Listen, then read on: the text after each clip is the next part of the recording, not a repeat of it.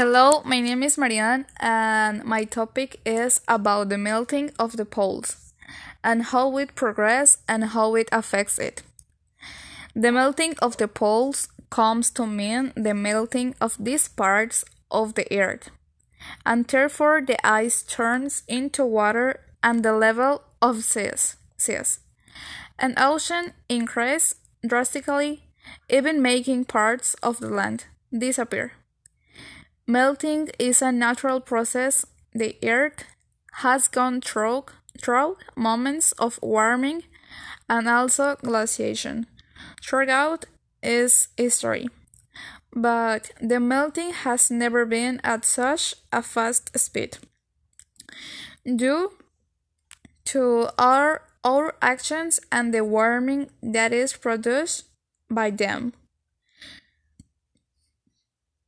Of course, we, we must worry about this problem since it is emerging not only to the planet but also to humans and other and other living beings.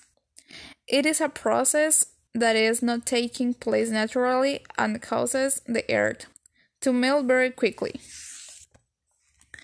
This causes the planet to reflect less solar energy and therefore the heating of the globe increase continuously and with great increase and so in a spiral that seems to have no end. According to experts, if we re reduce gas emissions, we can reduce the impact of climate change. Cause.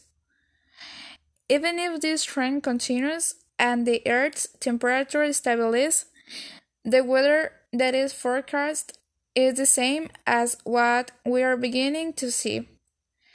Large scale fires due to heat, severe storms, and flooding, etc. Um,